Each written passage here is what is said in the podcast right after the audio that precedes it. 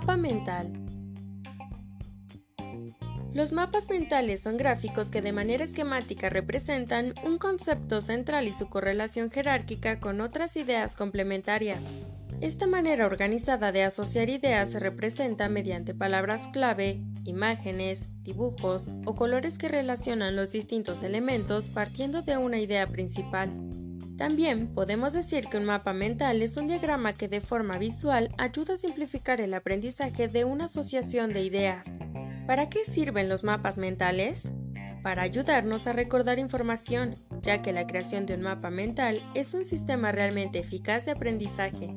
Ayudan a clasificar la información visualmente, son como anotaciones gráficas que contribuyen a transmitir mejor la conexión de ideas, favoreciendo el aprendizaje y transmisión de pensamientos. De igual manera, ayuda a motivar la creatividad y facilita el inicio del proceso de estudio. ¿Por qué usar mapas mentales? Nos permiten organizar las ideas y conceptos de una manera fácil y sencilla. Favorece la memorización natural de información más o menos compleja con unos pocos gráficos, Facilita el aprendizaje de temas difíciles de entender. Ayuda a trabajar y mejorar la memoria.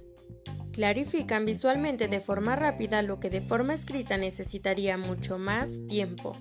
Facilita el estudio, organización, creación y recuerdo de datos fundamentales.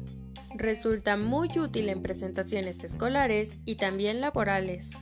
Quédate conmigo y veamos cómo crear un mapa mental a mano.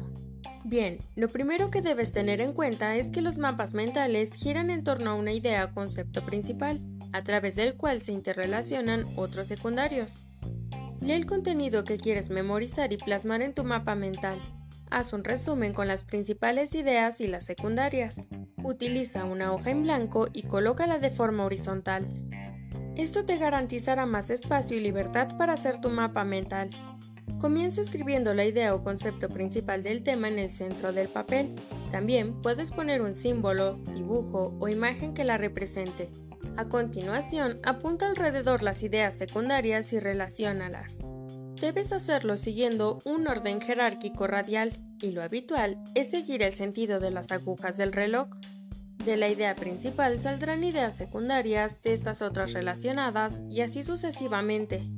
Ahora conecta entre sí todas las ideas, también la principal, mediante líneas. Este punto es fundamental para ayudar al cerebro a comprender mejor la información, porque se entenderá la relación entre unas ideas y otras de forma visual. Trazar un mapa mental de un libro es fácil. Los libros, de hecho, se escriben para ser convertidos en mapas mentales. Anónimo.